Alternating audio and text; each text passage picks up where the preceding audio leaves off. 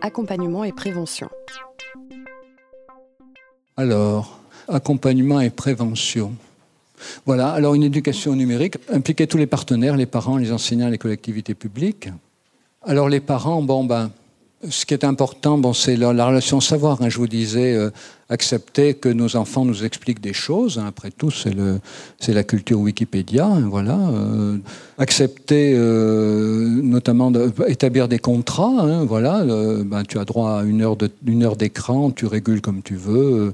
une demi-heure de télé, une demi-heure de jeux vidéo ou une heure de jeux vidéo. Mais enfin, c'est une heure en tout. Donc, si c'est une heure de jeux vidéo, c'est zéro télé. C'est une heure de télé, c'est zéro jeux vidéo.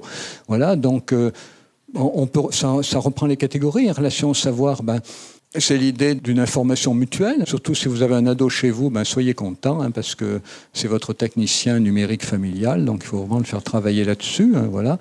La relation aux apprentissages, faut faire alterner euh, les jeux dans l'espace, les histoires, voilà. Donc ça c'est pour les petits. Nouveau fonctionnement psychique, eh ben établir des contrats, hein, des contrats euh, personnalisés régulièrement, et nouvelle sociabilité, ben euh, encourager les créations via Internet, c'est-à-dire si un enfant joue aux jeux vidéo demandait s'il a fait des films dans les jeux vidéo, si ses copains ont fait des films, et si ses copains en ont fait, pourquoi il n'en fait pas avec ses copains, et s'il en a fait, pourquoi il en fait tout seul et pas avec ses copains, etc. Encourager toutes les pratiques de création à l'intérieur du numérique. Alors ça, c'est 36912 que vous connaissez, c'est pour les parents, mais bon, pas seulement. Enfin, vous avez dû voir les affiches, hein, de toute façon. J'espère hein, que vous avez vu les affiches, voilà, et que vous vous êtes approprié. Donc, le livre 36912, apprivoiser les écrans et grandir, et donc l'affiche avec un recto qui indique. Euh, vous voyez les tranches d'âge, euh, donc avant 3 ans, de 3 à 6, de 6 à 9, 9 à 12, après 12 ans. Et ici, un exemplaire à gauche qui est l'exemplaire utilisé par euh, les éditions RS pour faire sa publicité et à droite la même, mais sans publicité. Voilà, donc euh, tout est disponible sur le site des éditions RS. Et donc, euh, à l'école maternelle, mais rappelez que les écrans ne sont pas indispensables, hein, favoriser les jeux du faire semblant, alors favoriser le passage à la pensée spatialisée, la conscience narrative, donc c'est le jeu des trois figures, hein, j'espère que j'aurai l'occasion de vous en parler une autre fois, mais sachez qu'en fait, au niveau du rectorat de Lyon, je fais une formation au jeu des trois figures pour des psychologues éducation nationale qui, à partir de septembre, vont être formateurs des enseignants au jeu des trois figures. Donc s'il y a des enseignants parmi vous, vous pourrez l'an prochain euh, vous inscrire au jeu des trois figures au programme euh, de formation. Et euh, si vous êtes psychologue éducation nationale, vous pourrez l'an prochain vous inscrire à la nouvelle formation des formateurs au jeu des trois figures. Donc si vous ne savez pas ce que c'est que le jeu des trois figures, vous tapez sur Internet, hein, vous trouverez plein de choses, ou sergetisseron.com et vous trouverez un onglet qui vous renverra au jeu des trois figures. Euh, si vous travaillez en collège, sachez que sur, à Paris, hier, j'ai formé la première promotion d'animateurs au jeu des trois figures en collège, et donc soit des enseignants, soit des principaux, soit des infirmières, voilà. Donc personnel enseignant, mais également personnel non enseignant, qui va donc faire du jeu des trois figures.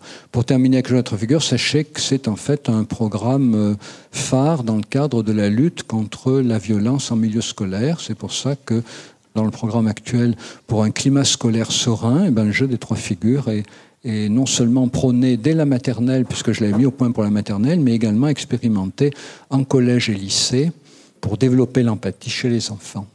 Alors à l'école primaire, donc vous avez un formidable truc qui est le module La main à la pâte qui a accompagné la sortie de la vie de l'Académie des sciences. Un module La main à la pâte s'appelle Les écrans, le cerveau et l'enfant.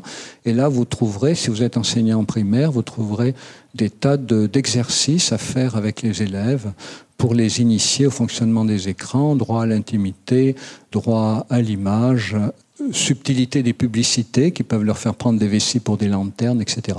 Il faut également exposer les modèles économiques et marketing d'Internet, hein, parce que beaucoup de jeunes pensent malheureusement que sur Internet tout est gratuit ou que globalement tout serait gratuit, et puis informer droit à l'intimité, droit à l'image, les lois qui s'appliquent sur Internet. Bon, tout ça, il n'y a pas de scoop, hein, c'est des choses un peu, de choses plus banales, sauf peut-être euh, l'histoire des modèles économiques qui est très très important. Il faut absolument que les enfants sachent comment fonctionne Facebook, Google, le Skype, tout ça, parce que euh, sinon on pourrait penser que ce sont des entreprises philanthropiques.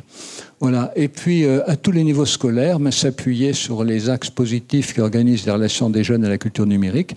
On retrouve ce qu'on avait dit, hein, valoriser la controverse et le débat, puisqu'on est dans une culture horizontale, hein, une culture de, de pair, PARS, une culture de discussion, une culture euh, d'interaction et de communication, mais il faut faire fonctionner ça à l'école.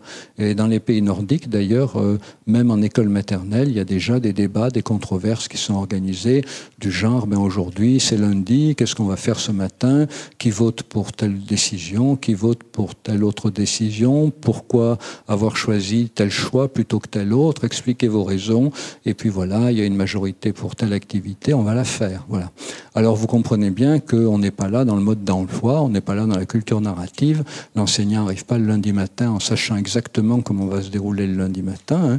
On est là dans la culture de l'intelligence visuelle, on est là dans la culture de l'improvisation, on est là dans la mémoire de travail. On va faire avec ce qu'on a. Hein. Aujourd'hui il pleut, on va en profiter pour regarder les, escargots. Aujourd'hui il fait soleil, on va en profiter pour... Euh, planter un bâton dans la cour et essayer de comprendre le parcours du soleil. Donc ça veut dire une culture de l'improvisation permanente et en fonction du programme qui est fixé euh, aux enseignants.